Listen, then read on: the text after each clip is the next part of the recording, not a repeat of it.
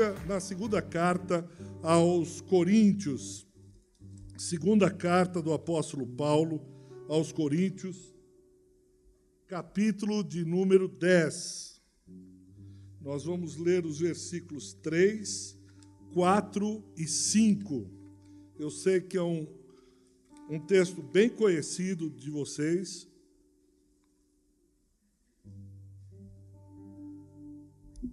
Diz assim o versículo de número 3: Porque, embora andando na carne, não militamos segundo a carne, porque as armas da nossa milícia não são carnais, e sim poderosas em Deus para destruir fortalezas, anulando sofismas e toda a altivez que se levante contra o conhecimento de Deus, levando cativo todo pensamento à obediência de Cristo.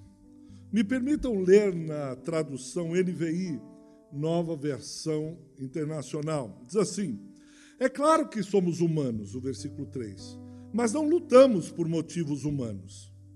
As armas que usamos na nossa luta não são do mundo, são armas poderosas de Deus, capazes de destruir fortalezas. E assim, destruímos ideias falsas e também todo o orgulho humano que não deixa que as pessoas conheçam a Deus. Dominamos todo o pensamento humano e fazemos com que ele obedeça a Cristo. E quando vocês provarem que são obedientes, estaremos prontos para castigar qualquer desobediência. Vamos orar mais uma vez pedindo a graça de Deus. Pai, estamos reunidos em teu nome. Invocamos o nome de Jesus, teu filho, para que o Senhor nos ajude a compreender aquilo que o Senhor quer falar nessa manhã. Peço que o Senhor impeça qualquer ideia humana, qualquer ideia que vá contra aquilo que o Senhor quer e deseja falar no meio da congregação. Fala, Senhor, e te ouvimos. Queremos ter o coração aberto, e como diz o versículo 6, sermos obedientes a fim de levarmos toda desobediência cativa aos pés de Cristo. Que o Senhor nos ajude, para que a glória seja toda tua, em nome de Jesus. Amém. Amém. Paulo está escrevendo a carta aos Coríntios, endereçando. Os teólogos dizem que foram quatro cartas, mas duas se perderam, e nós ficamos com duas dessas cartas. E o apóstolo Paulo está fazendo aqui uma defesa ao seu apostolado. Se ele foi na segunda viagem missionária, o apóstolo Paulo que fundou a igreja de Corinto. Foi o próprio Paulo que ficou uma permanência de quase dois anos em Corinto e ele começou essa igreja e deu continuidade. E se vocês estão atentos, são leitores da Bíblia Sagrada, você vai perceber que até o capítulo 9, Paulo está escrevendo a carta num determinado tom. Os capítulos de 10 a 13, Paulo muda o tom. Alguns até acham que é outro autor escrevendo a carta. Porque a partir do versículo 10, ele muda o humor, ele muda a fala. Ele fala de uma maneira mais incisiva, dura. 10, 11, 12, 13 você diz: o que aconteceu com Paulo? Por que, que ele mudou tão fortemente o que ele vinha, a maneira como ele vinha falando? Agora ele está falando de uma maneira dura. É porque se levantaram no meio da igreja, está no capítulo 10, principalmente você vai ver isso no versículo 1, os falsos apóstolos, que começaram a questionar a autoridade de Paulo, começaram a questionar os ensinamentos de Paulo. É como se você fosse um pai, criasse os seus filhos, estava tudo bem, amor, de repente começam os seus filhos a terem amizade com pessoas que uh, não são muito do bem, e eles começam a levantar a voz com você, é, serem, são mal educados, etc. Então, no versículo, no capítulo 10, Paulo entra de fato falando de uma maneira mais dura com a igreja.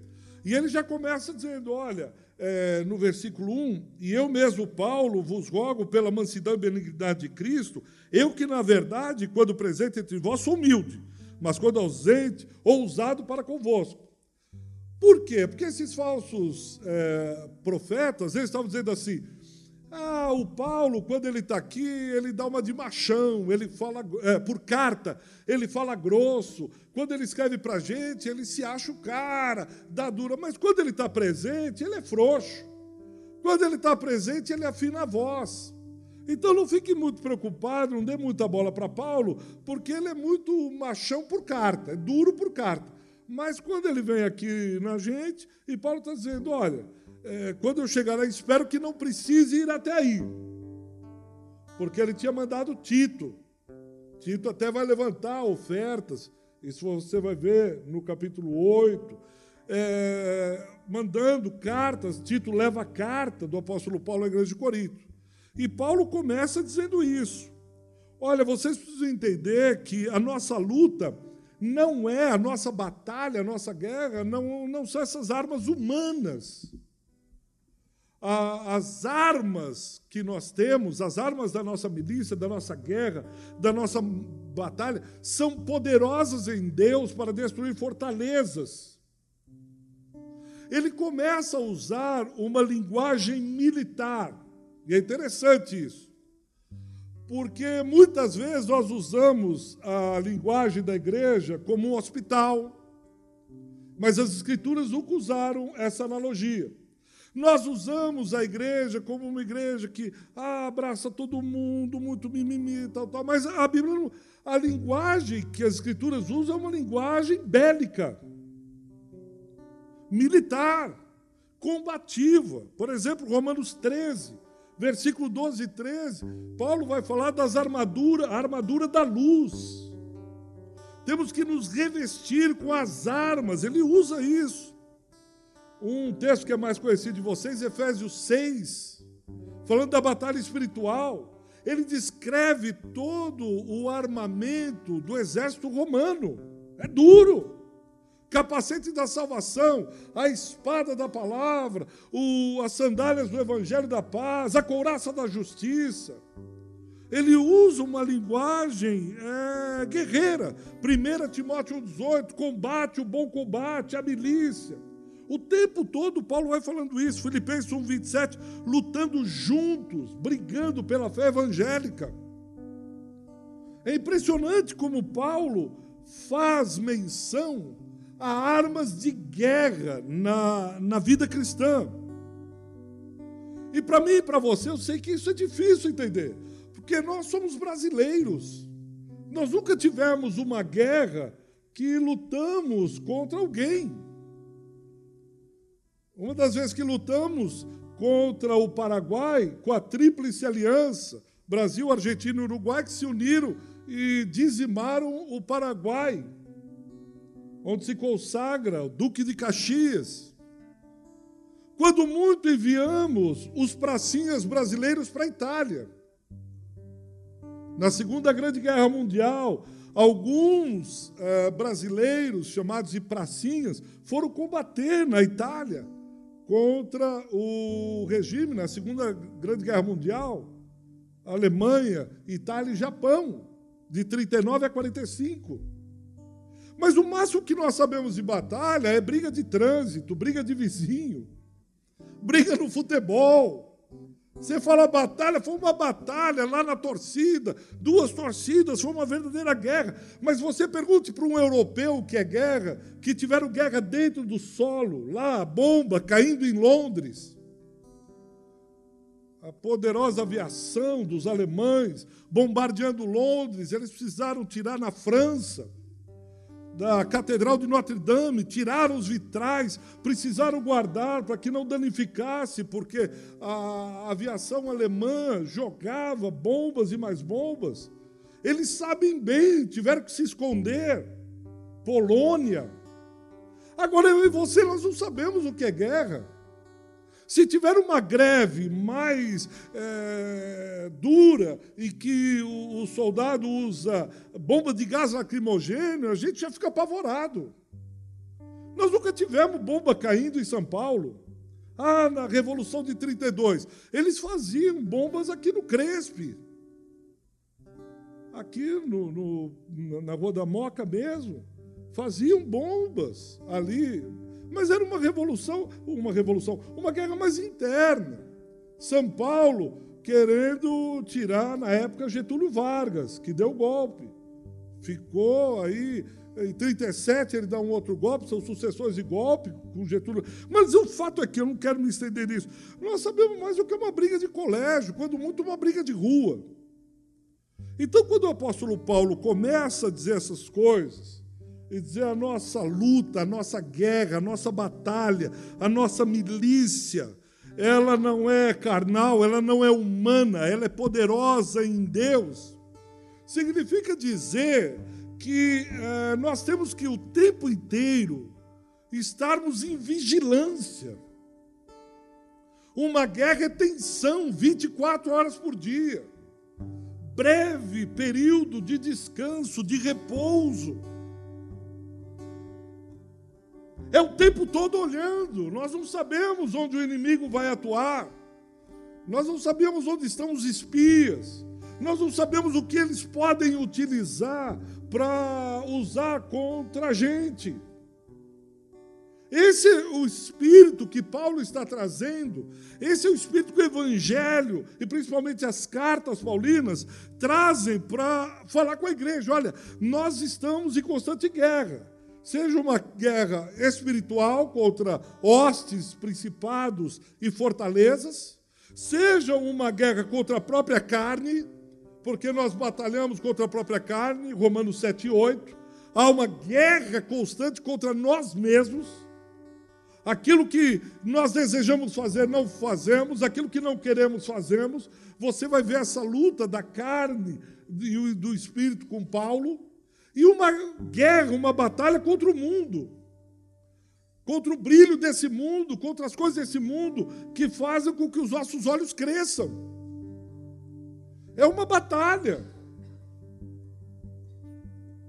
Você olha para as coisas do mundo, é o tempo inteiro chamando, é o tempo inteiro seduzindo. É o tempo inteiro querendo atrair você, abraçar você, é uma guerra, é tensão, é briga feia, é coisa de adulto. A batalha vai dividir os homens dos meninos. Os meninos são seduzidos facilmente. Os meninos não resistem a uma guerra de longo alcance. Isso é de homens e de mulheres de fibra. E é esse universo, é esse imaginário que Paulo está trazendo para cada um de nós. Vocês precisam tomar consciência do tamanho, da magnitude da batalha. Mais do que isso, é como em Jericó. Você tinha Jericó, muros, uma cidade fortificada com muros de dois metros de largura. Dali cinco metros, você tinha muros de mais quatro metros, a ponto de gente morar no alto dos muros de Jericó. Todo mundo pensando, precisa ter um bom exército, precisa ter arma, catapulta, etc, etc, etc. Aí Deus diz: nessa batalha vocês não vão usar nada disso. Vocês vão dar sete voltas. Na última volta, vocês vão dar sete voltas. E aí a gente ataca? Não toque o chofar, comece a gritar. Você diz, mas isso não, tem lógica, não é humano, não faz sentido. É esse tipo de, de guerra, esse tipo de batalha, de briga que Paulo está dizendo. Não tem muita lógica, não faz muito sentido. E para sair do Egito, você vai lá e diga para Faraó: deixa o meu povo ir. Senhor está de brincadeira, né? Isso não é sério. Como eu vou chegar para o faraó, o general dos generais, e simplesmente dizer, Deus mandou dizer que é para deixar a gente embora? Vai dizer, vocês estão o quê? É, vocês me têm como o quê? Percebe como a batalha é outra em Deus? As armas da nossa milícia são poderosas em Deus, e Ele está trazendo a gente para esse contexto. E muitas vezes nós não entramos na batalha porque tem um alto custo. Se você assiste um filme de guerra, não é simples. A guerra é estressante, fadiga, cansaço. Eu estou cansado de encontrar pastores. Deixa eu falar um pouco. Eu estou exausto. Ontem mesmo, à noite, me manda um zap de um pastor de outro estado. Eu preciso falar um pouco, eu estou cansado, está difícil. Tá, Bem-vindo ao time, é isso mesmo. É enfado, é cansado, porque você está o tempo todo servindo. Você está o tempo todo olhando a guerra, a batalha. Deus me colocou aqui. O que, que eu preciso fazer? E tal, é tenso mesmo. Se não fosse a graça, a fé, a confiança nele, nós não aguentaríamos. Nós já teríamos sido sucumbidos. Não daríamos nem para o primeiro passo. Nem eu, nem você, nem ninguém. E eu queria destacar apenas um ponto da guerra, que talvez você não tenha pensado ainda. Mas eu queria destacar que a semana inteira ficou no meu coração pulsando. E orando, Deus, que não seja uma ideia minha, mas seja uma ideia divina, para ajudar a gente nessa batalha, nesse campo, nessa batalha campal. Estamos falando de custos. E uma das coisas na guerra é o movimento. Repete comigo: movimento. Só mais uma vez movimento. A batalha, o tempo inteiro, é uma batalha de movimentação. Parece que é inerente à batalha o movimento. O tempo todo você vai estar sendo deslocado de lugar. O tempo inteiro você vai ser realojado o tempo todo você vai ser reposicionado. Porque a batalha vai dar o tom desse movimento. É a batalha que vai dar o ritmo, a pulsação. Há momentos que a batalha está mais intensa, há momentos que a batalha está mais tranquila. A batalha ela vai se deslocando, ela não fica só numa trincheira. Você põe lá soldados a trincheiras e depois ou você invade ou você é invadido. E você tem que estar constantemente mudando de posições. Por exemplo, você está no, só se fere quem está no meio da batalha. E aí você vai ter que ir para a enfermaria. Ah, mas eu estava no front, então, mas agora você vai para a enfermaria. Você sai da enfermaria, ó, você vai se restabelecer, vai trabalhar no escritório, mandando informações. Ah, mas eu queria ir no front. Então, mas primeiro você vai, tá, vai ficar um pouco melhor para ir lá para o front. E assim você vai. Cada hora, cada momento. E o comandante, ele está atento às mudanças, ao ritmo de cada batalha. Você tem a guerra geral e você tem as batalhas. Estamos batalhando aqui na Moca, mas de repente vamos batalhar na confraria, que é num, num outro bairro. E, assim, e o general, o comandante, o líder, o líder de confraria está sempre atento, em movimento. O que é está acontecendo aqui na confraria? Fulano não veio. Eu vou ligar. Peraí, muda a estratégia. A gente está fazendo muita música. Ô, Anderson, não está dando assim. É o tempo todo. Ai, pastor, mas é muita, muita agitação. Bem-vindo ao clube, é isso mesmo. Bem-vindo à guerra. E os meninos a gente manda para casa. Aqueles que se estressam fácil, cansam fácil, não têm a dimensão da guerra com o mundo, da guerra espiritual, da guerra com si mesmo, tem que mandar para casa. Você precisa aceitar um pouco mais, filho. Essa guerra é de adultos. Essa guerra é de homens e mulheres atentos. Por quê? Porque mudam as estratégias. Você imagina um crente firme há 50 anos atrás, um crente sério de oração. Ele tinha uma uma escola de datilografia. E na escola de datilografia, ele Deus abençoou muito. Só que agora ele está quase quebrando. E você diz, meu irmão, é, datilografia hoje é difícil. Não, mas no meu tempo os pais mandavam os filhos para a escola de datilografia. Ah, legal. Mas hoje não tem mais. Se ele persistir nessa estratégia, ele vai quebrar, ele vai fechar. Ah, é o inimigo, não tem nada a ver com o inimigo. Agora é computador. A criança nasce no celular, no touch. No, você tem que. Ah, mas Deus me abençoou muito. Legal, mas agora não dá mais. Ah, mas foi Deus que me deu essa escola. Legal, mas agora você tem que mudar. Põe uma escola de computadores, e mesmo assim você ainda você está atrasado. Tem gente que não pega o passo do, da guerra, não pega o ritmo, a pulsação da batalha. Aí ele fica com uma escolinha de datilografia por 50 anos e dizendo que a culpa é do diabo, é do mundo, é do pastor, é do diácono, é da igreja, é do pai, é da mãe. Não, é uma questão de estratégia. Você parou no tempo. Você está respondendo coisas que o pessoal não pergunta mais. E você precisa estar em movimento. Você precisa ver qual que é a estratégia de Deus para essa batalha atual com essa geração. Com o momento que nós estamos vivendo. E você precisa estar vivo.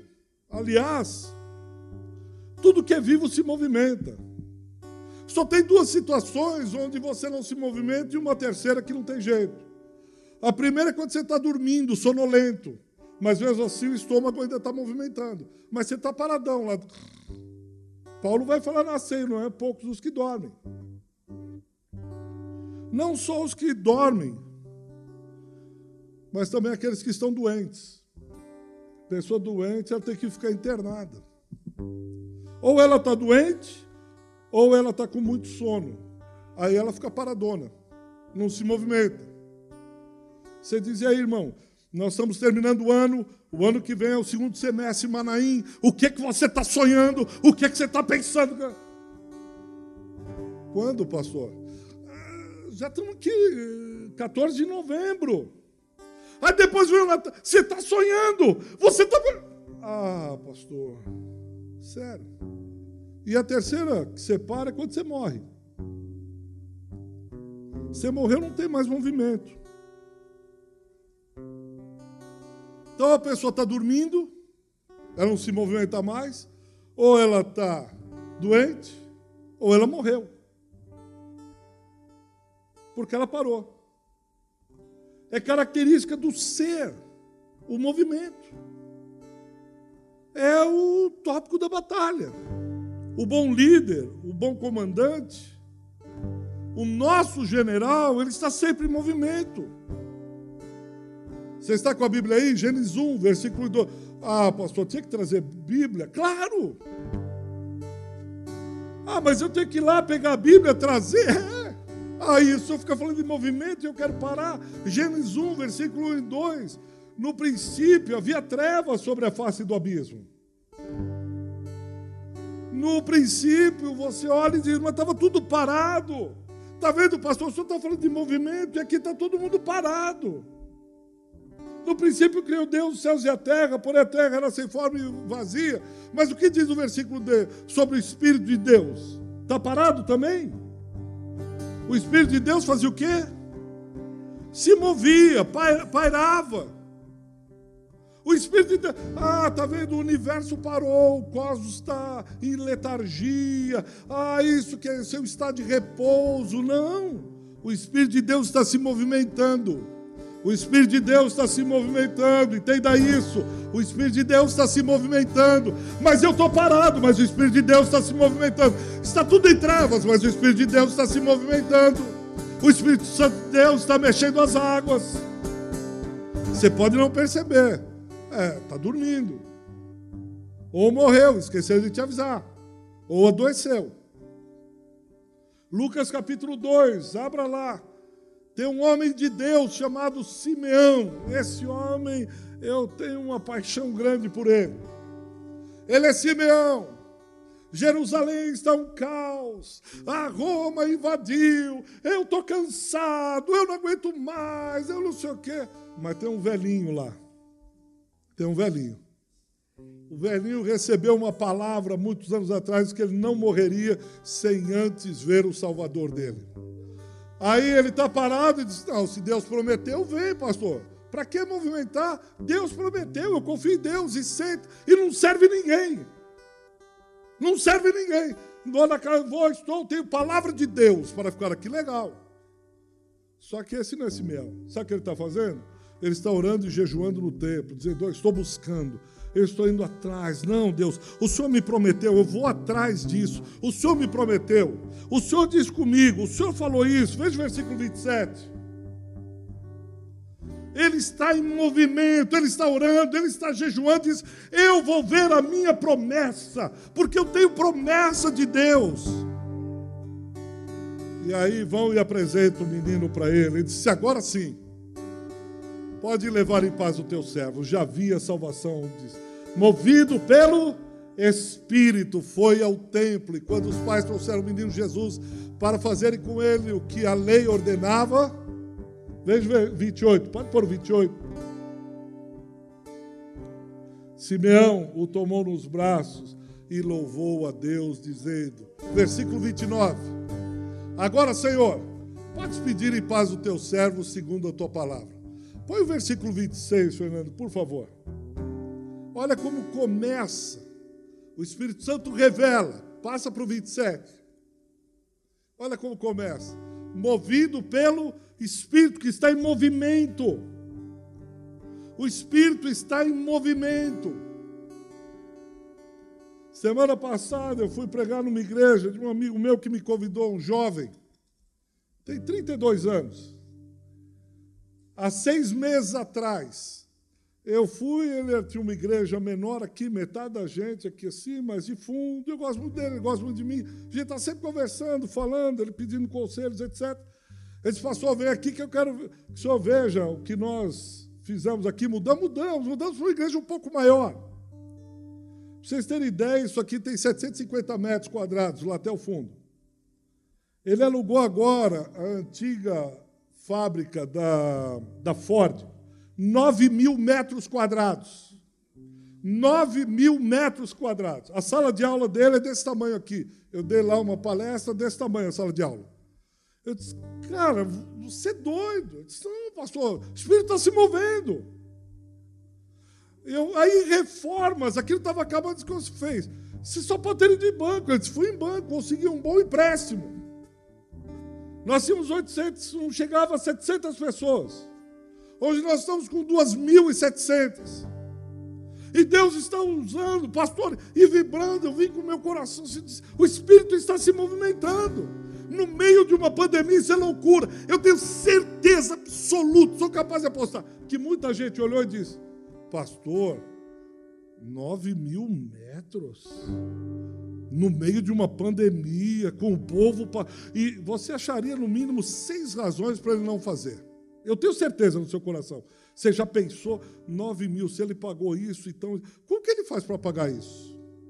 As armas da nossa milícia são poderosos em Deus para destruir fortalezas.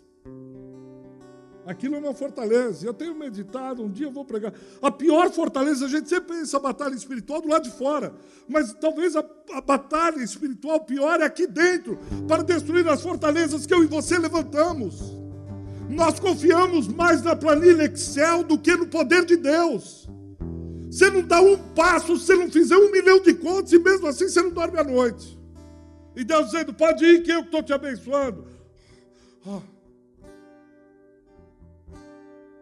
Semana um empresário pediu para conversar comigo. E aí, conversando, ele disse: Pastor, o meu negócio, ele mexe com turismo.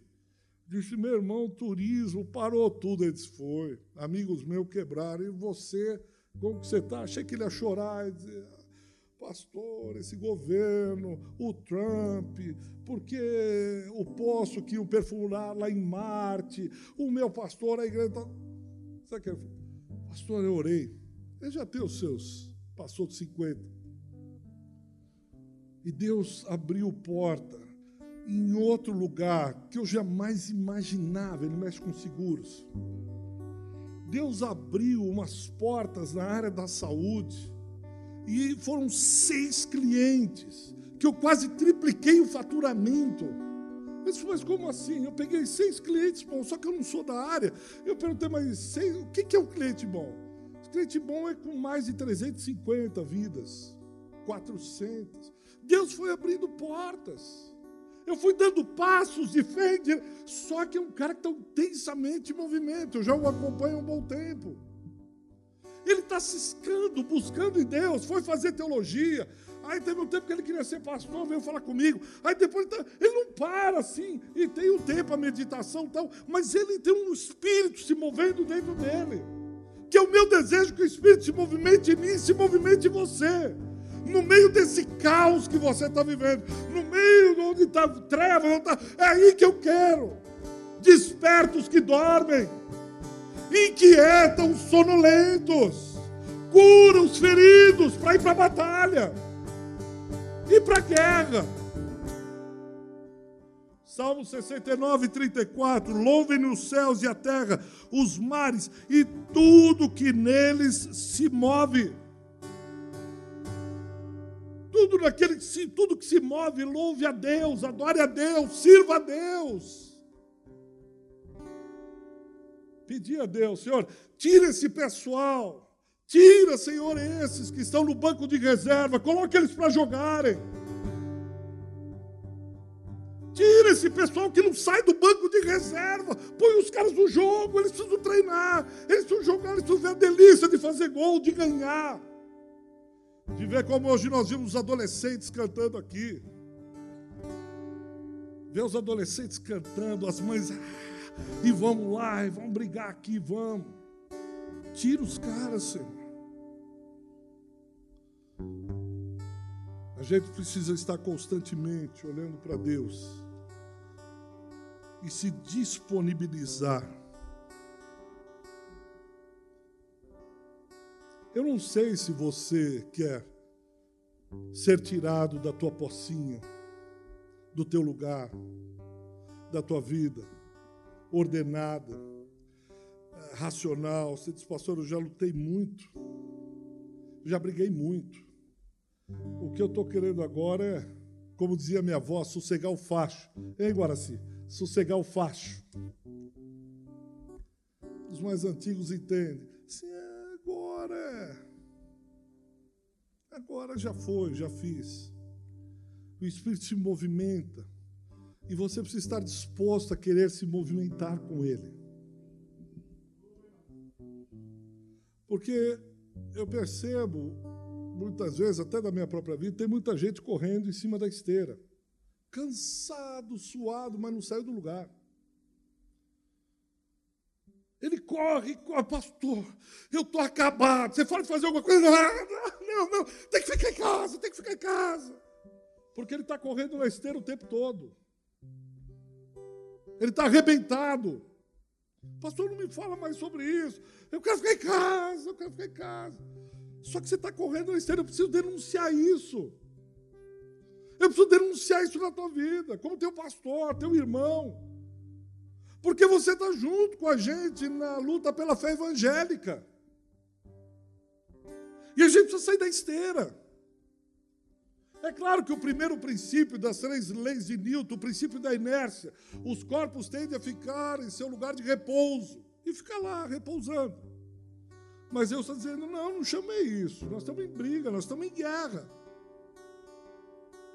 E quando você fala, não, é que tem meu trabalho, tem minha casa, tem, eu tô com. Você fala com gente, meu Deus, é, é isso. Calma, eu sei, tá, vamos, mas nós precisamos ordenar esse negócio, esse caos. Porque o Espírito de Deus está pairando ali. Ele nos tirou do império das trevas e levou para o reino do Filho do seu amor. E nesse reino, os servos servem. Mas, pastor, minha casa. Você está exatamente lutando por isso. Essa luta, você foi envolvido nessa luta, é isso que você precisa entender. Essa luta, Deus se colocou, não fui eu, graças a Deus, porque essa luta tem a ver com a sua casa, com a sua família, com a sua vida. É vida eterna ou morte eterna. É disso que nós estamos falando. Então não faz sentido eu dicotomizar minha vida fracionar a minha vida. Eu estou lutando pelo meu trabalho, não posso fazer, estou lutando. Você fraciona, mas isso é sua vida. Eu sempre aprendi que era primeiro lugar Deus, depois a família, depois o trabalho, depois. Mas uns anos para cá não tenho entendido mais assim. Eu tenho entendido que o primeiro lugar é Cristo. E depois tudo orbita em volta de Cristo. Minha família é cristocêntrica porque orbita ao redor de Cristo. Minha casa está servindo a Cristo. Tudo roda em torno de Cristo. Não é uma aqui. A prioridade é Cristo. O resto está orbitando em volta. Então, se eu estou numa igreja, eu sirvo. Se eu estou no trabalho, eu estou servindo. Se eu estou onde eu estiver, eu estou servindo. Vocês já perceberam que eu gosto muito de filme. E um filme relativamente antigo, de 1995, reprisa várias vezes, chama Coração Valente. Quem protagoniza é o Mel Gibson. E o filme retrata a luta da Escócia no século XIII com foi verdadeiro, né, verídico, William Wallace. William Wallace que o Mel Gibson é uma cena linda quando ele pinta de azul, né, as cores da Escócia.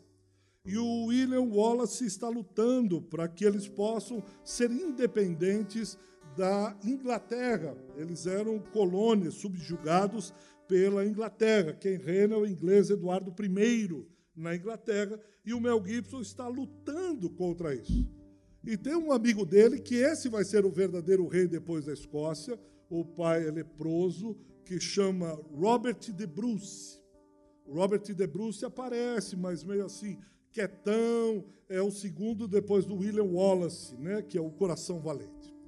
E uma das últimas batalhas contra os ingleses, os ingleses são poderosíssimos, né? e por mais que eles sejam corajosos, valentes, é, a libertação da Escócia vem tempos depois, até hoje ainda há uma tensão entre ingleses e escoceses. Muito bem. Uma da última batalha que o William Wallace vai participar, no caso o Mel Gibson, né? Eles estão discutindo. E aí esse Robert De Bruce, que é uma pessoa influente no filme, ele não é retratado como ele é realmente, mas é um filme. E aí ele no meio da discussão, o Robert De Bruce vira para o William Wallace e diz a seguinte uh, palavra: Olha, se vocês forem para a guerra, nós morreremos, você morrerá. E não é bom que você morra agora. O Robert falando para o William Wallace. Não é.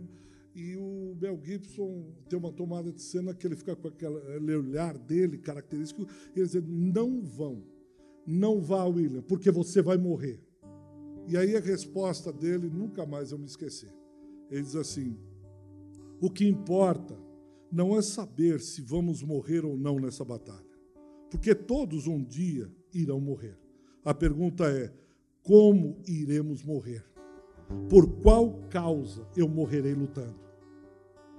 Nós todos vamos morrer. A pergunta não é essa, se eu vou morrer nessa batalha ou não é por qual causa eu vou morrer de infarto, de um AVC, de tanto eu trabalhar para comprar o meu, o meu triplex? Eu vou ter um AVC fulminante porque eu estou lutando para ter uma casa na praia e agora eu quero ter um sítio? Eu vou morrer de infarto porque eu estou atrás de um novo carro? A pergunta não é se vamos morrer ou não vamos morrer, é por qual causa nós iremos morrer. Não há causa mais nobre do que morrer pelo Evangelho. Não há preço, porque nós estamos falando da dimensão da eternidade. O carro, você vai embora, vai lá com Jesus, alguém vai pegar o carro, o fim dele é o lata velha, quando o Luciano Huck fazia para alguém tentar. Alguém que... Olha o que o meu tataravô deixou, esse deu rei, quatro portas. A álcool não pega, o desgraçado aqui não sai do lugar. E agora tem que gastar dinheiro nessa manutenção. Nem o Marquinhos, o melhor mecânico do Brasil, consegue dar cabo disso. Vai lá no Marquinhos, troca por uma moto velha, diz que isso, joga esse abacaxi para lá. Esse é o fim do Del Rey, da tua Brasília, do teu Fusca 69, do teu Chevette, do teu Maverick.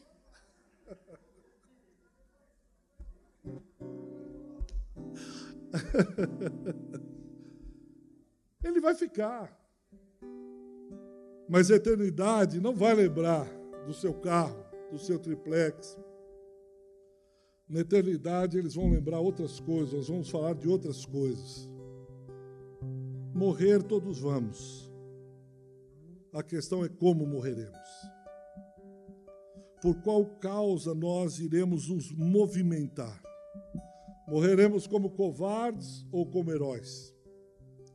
Morreremos batalhando por uma causa nobre ou por mais uma causa em que todos já morreram um dia?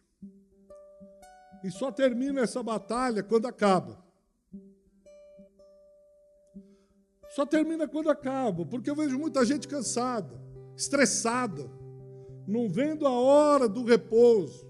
Semana um jovem me disse: Eu não vejo a hora de me aposentar. Eu disse, mas você precisa começar a trabalhar primeiro, né? Para poder. Ele queria aposentar antes de trabalhar. Vocês dão risada, né? Tá bom, mas vocês vão encontrar gente assim. 1 Pedro 2,11 diz: Nós somos peregrinos. Nós não podemos perder essa dimensão do movimento. Eu e vocês estamos peregrinando nessa terra. Esse movimento é incansável. Você achou que eu viria falar para você, fica tranquilo, descansa, tal? Vou repetir, eu queria muito que você saísse do banco de reservas. Você tem muita opinião sobre muitas coisas. Mas a quem você está servindo? Nesse ano aqui, a quem você serviu? Você serviu alguma confraria? Que você disse, pastor, eu servi orando, eu servi jejuando aquela confraria. Eu ia, eu apoiei o líder. Eu telefonava para o líder da minha confraria e dizia: Olha, hoje eu estou orando por você e eu queria te dar, deixar um versículo bíblico. Eu apoiei. Eu não estava à frente, mas eu fiquei nos bastidores ali. Eu não entrei na equipe da oração, mas, pastor, direto. Eu ligava lá para os líderes e ó, conta comigo que eu estou orando por vocês. Vocês estudam alguma coisa? Pode levar uma água. Eu mandei um bolo para a líder lá. Eu mandei um bolo para o outro, para entusiasmar, para dizer que eu estou aqui. Ó, oh, pastor, estou aqui. Eu fui lá na, na, na, nos professores das crianças. Eu não fui lá, peguei e disse: Senta aí que eu preciso contar o meu problema, minha vida desgraçada. Eu passei esse ano lamentando a minha sorte. Quem sabe Deus não quer mudar hoje a sua sorte para esse novo ano, esse novo semestre. Você sirva em vez de tragar energia. Você doe, diga: Eu quero me doar, eu quero servir, eu quero entrar no movimento da batalha. Para onde vocês estão indo? Vamos lá, Senhor, com estratégia. E eu quero terminar com Atos 2. Abra sua Bíblia em Atos 2.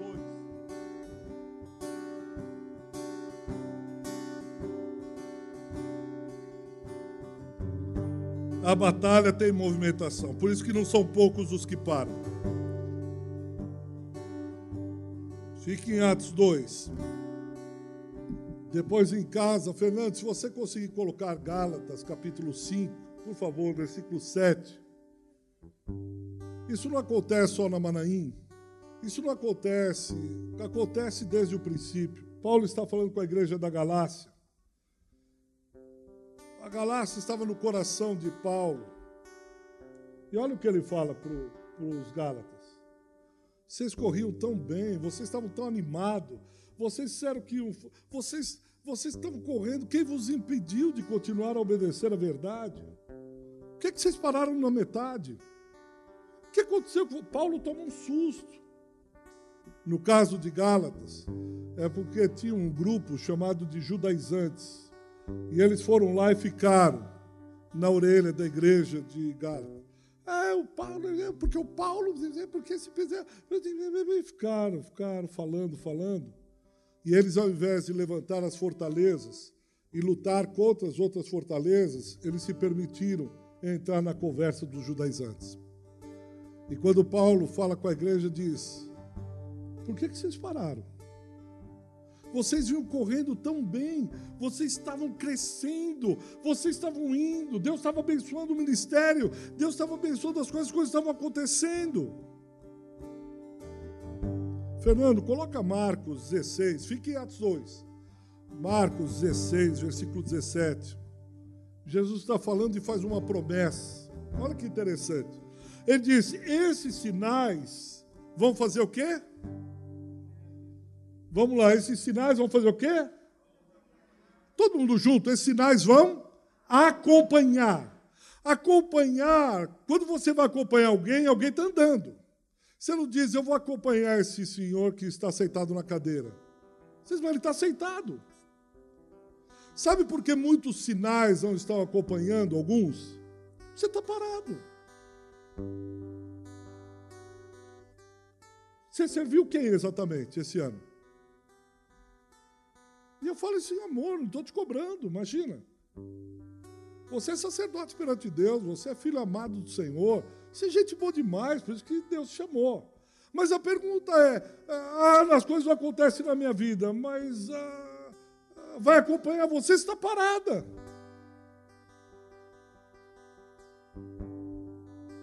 Ah, mas eu queria prosperidade, eu queria não sei o quê, eu queria, eu queria.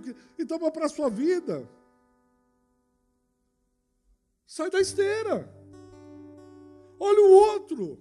Porque a felicidade, a alegria, quando você está servindo o outro, quando você está abençoando o outro, quando você está orando por cura, passa por você.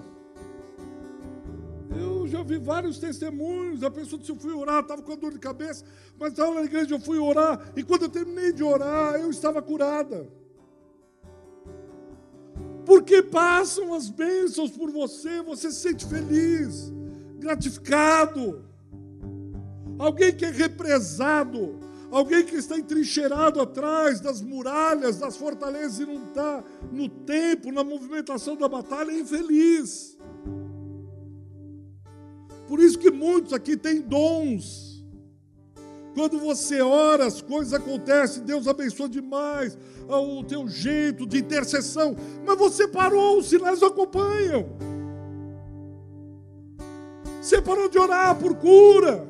Ah, eu tenho dom, Deus está me usando e você está orando constantemente, diariamente. Ô oh, pastor, pode ir no final do culto aqui. Eu queria orar porque eu estou crendo como Simeão na promessa. E eu vou aqui, não. É, mas você não está cansada? Estou nada. Você não está exaurido? Não, vamos lá, pastor. Vamos lá, é movimento.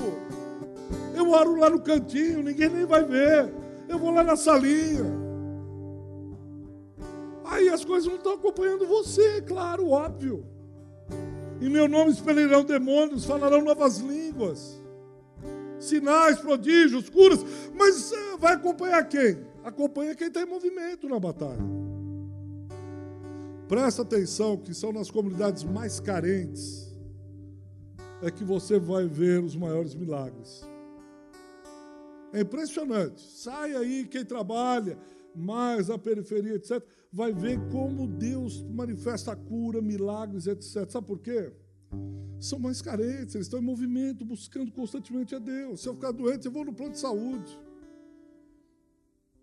Eu ficar doente, eu vou dar o meu jeito, eu vou dar os meus pulos, como a gente fala. Percebe a diferença? Então, estou movimento, sinais, procuro. Agora chegamos em Atos 2. Tem uma palavra-chave aí. No versículo 1 diz que ao cumprir-se o dia de Pentecostes, estavam todos reunidos no mesmo lugar. E o que acontece no versículo 2? Começa como? De repente, de repente, de repente. Uma coisa, de repente, alcanço, os discípulos não estão parados ali. Eles estão orando, eles estão na promessa de Lucas 24, 49, reunidos, orando, brigando, esperando a promessa, desejando o mover de Deus. O de repente acontece na vida daqueles que estão semeando, daqueles que estão esperando o acompanhamento dos sinais, daqueles que estão em movimento, daqueles que estão brigando. Ah, pastor, mas olha, eu não estou servindo, mas eu tenho prosperidade, eu sei me abençoado no meu trabalho, etc, etc. Ai, muito é, cara absurdo, doido, mau caráter também está sendo rico, e daí? Eu estou falando de vida. Ah, mas o senhor viu como Deus tem me abençoado no seu trabalho? Eu tenho dúvidas. Pode crer, você tem a sua fé. Mas como que eu posso represar? Tem muito mau caráter rico. Abraão estava em pecado. Gênesis 12, em pecado. Diz que a sua, sua mulher não era sua irmã, deixou que Sara fosse para o harém. E ele estava em pecado, estava prosperando. Leia o texto. Hoje, essa teologia da prosperidade, o cara está enriquecendo, ele se acha o rei da cocada preta. E aí põe o nome de Deus para justificar. Ah, vai contar isso para outro. Que isso? De repente, alguém que está se movendo em Deus, é alguém que está esperando em Deus, alguém que olha para as promessas de Deus e vive intensamente as promessas dele. Aí veio de repente. Tem gente esperando do nada acontecer coisas. Tem gente esperando que a família resolva todos os seus problemas do nada. Ah, de repente o céu vai se abrir. Não, você está buscando. Você está no movimento, na batalha. Ah, eu quero ser pregador. Você está lendo quantos livros por semana? Você está lendo quanto tempo a Bíblia por semana? Não, eu quero chegar lá e pregar, o Espírito me dá. Ou não vai ter o de repente para a tua vida, desculpa. Não vai. Vou ser honesto com você. Quero vou comprar o que precisa lá ninguém está precisando. Eu vou comprar uma impressora, um computador. Eu vou comprar na minha casa porque eu quero investir no reino e tal. Eu ponho tudo aquilo em movimento. Quanto custa? Eu ponho aqui. Eu quero isso, é minha vida. Constante movimento. Não, eu vou esperar Deus me dar um computador. Na hora que Ele me dar um computador, eu vou começar a fazer. Eu tenho confraria, eu vou investir, vamos deixar de comer alguma coisa aqui, vamos investir. Eu quero melhor computador, eu quero que as pessoas vejam. Eu quero fazer a confraria mais bonita do mundo, porque eu estou fazendo para Deus, eu estou em movimento. Pela terceira e última vez, meu desejo em Deus é te tirar do banco de reservas. Você descruzar os braços, levantar e dizer: Deus, eis-me aqui, eu resisti até aqui. E não é sair agora e fazendo é mas buscar em Deus. Deus, onde o Senhor me quer na batalha? Como os discípulos estão orando, aguardando a promessa, aí vem o de repente. Em nome de Jesus, isso não é papo de pastor para te animar. Eu tenho crido muito nesse de repente de Deus, mais em vida de pessoas que estão em movimento na batalha. Eu creio muito nisso. Há um de repente de Deus para esse ministério. Que é um de repente que vai de encontro àquelas pessoas que estão pegando duro o negócio. Porque essa é batalha. Não é para meninos, não é para covardes, não é para frouxo, não é para perna bamba são valentes em Cristo, pela graça do Senhor. Não são valentes em si. São gente que se dispõe na batalha. É gente que respira fundo e diz: Deus, é como Simeão. Eu imagino Simeão velhinho. Todo mundo olhando e dizendo: Ah, esse velhinho aí não dá mais para nada. E ele orando e jejuando e diz: Eu tenho promessa de Deus. Acabou. Acabou. Eu queria orar agora por um de repente na tua vida. Para que você se pusesse em Deus, não vou pedir para você dar um céu, levantar a mão, ficar em pé, vir para o altar, nada disso. Porque é uma decisão que vem do coração, mas precisa passar pela mente. E começa quando você diz: Senhor, eu não posso. Senhor, por mim, eu gosto de ficar em casa, final de semana dar uma viajada. Ah, todo mundo gosta. Até o pior dos homens gosta. Eu também gosto, até eu gosto. Mas Deus está chamando e dizendo assim: Mas eu tenho um de repente para você. Eu quero virar chave. Eu quero de alguma maneira fazer coisas extraordinárias, usar isso que tem, porque você é insubstituível, só você é único. Ninguém pode fazer, Deus vai levantar outros, faz, mas igual você ninguém vai fazer, porque você é você, do teu jeito, da tua maneira. Isso que é bonito no ser humano. Cada um tem um jeito, uma maneira de ser. E só pode ser feito pela graça. Quando a gente olha para o céu e diz: Deus, eu não posso mesmo. Eu sou um dos cansados. Eu sou um que quanto menos coisa, melhor. Eu sou um que amo ficar na minha casinha e quando o pastor fala para eu fazer alguma coisa, ah, não, não, não, não, não. Sou eu. Agora eu preciso ser humilde, quebrantado e dizer: sou eu. Sou eu. E Deus diz: Pois eu vou mostrar, no meio do movimento, um de repente na tua vida. Você vai sair dançando no espírito. Você vai vir com os olhos brilhando, você vai chorando. Todo mundo que olhou e disse: Ah, esse aqui já, já vai para o escanteio. O diabo está pondo na cabeça de alguns que você já está em escanteio. Olha que loucura. O diabo está falando que você já é para ficar, você já deu o que tinha que dar. Fica quietinho, fica ali à margem. Vai ser gandula. Você vai ser bom para ficar catando bola e jogando para os outros jogar. E Deus está falando: quem falou isso? Quem falou isso para você? Alguns estão dizendo: já acabou. Já acabou meu casamento, o meu ministério. Meu... E Deus está dizendo: mas quem disse isso para você? Ainda tem muita luta, ainda tem muita briga. Deus está soprando o Espírito sobre ah, cada um de nós aqui. Esse vento de repente vai soprar, mas porque tem gente acreditando, tem gente buscando, tem gente se movimentando. Fique em pé na presença.